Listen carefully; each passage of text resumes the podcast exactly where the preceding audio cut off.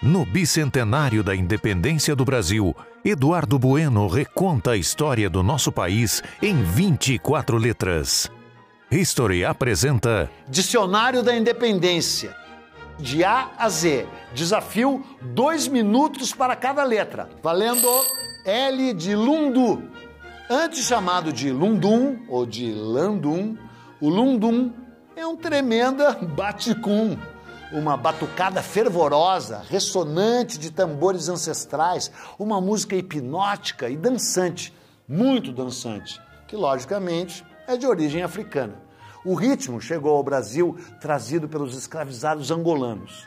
E eles a executavam sempre que possível, nos poucos intervalos de uma jornada de trabalho abusiva.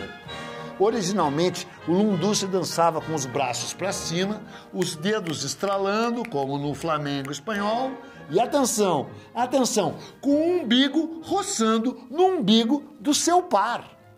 Acontece que justamente por causa dessa umbigada, que aliás virou sinônimo de lundu, é que muita gente, gente branca, passou a considerar a dança indecente e ela chegou a ser proibida. Mas acontece que o príncipe Dom Pedro, sempre lascivo, se divertia muito ao som do lundu.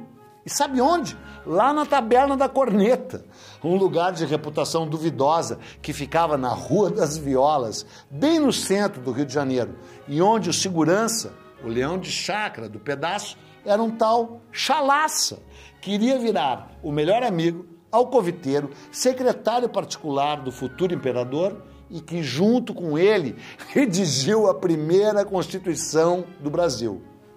Há quem diga que o Lundu é o pai do samba, mas essa paternidade nunca foi plenamente comprovada e o mistério do samba persiste.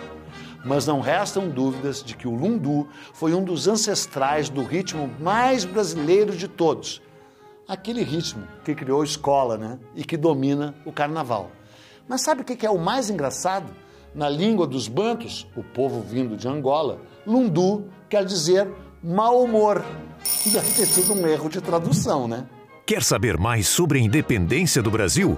Siga o podcast do History e não perca os outros episódios de Dicionário da Independência, com Eduardo Bueno.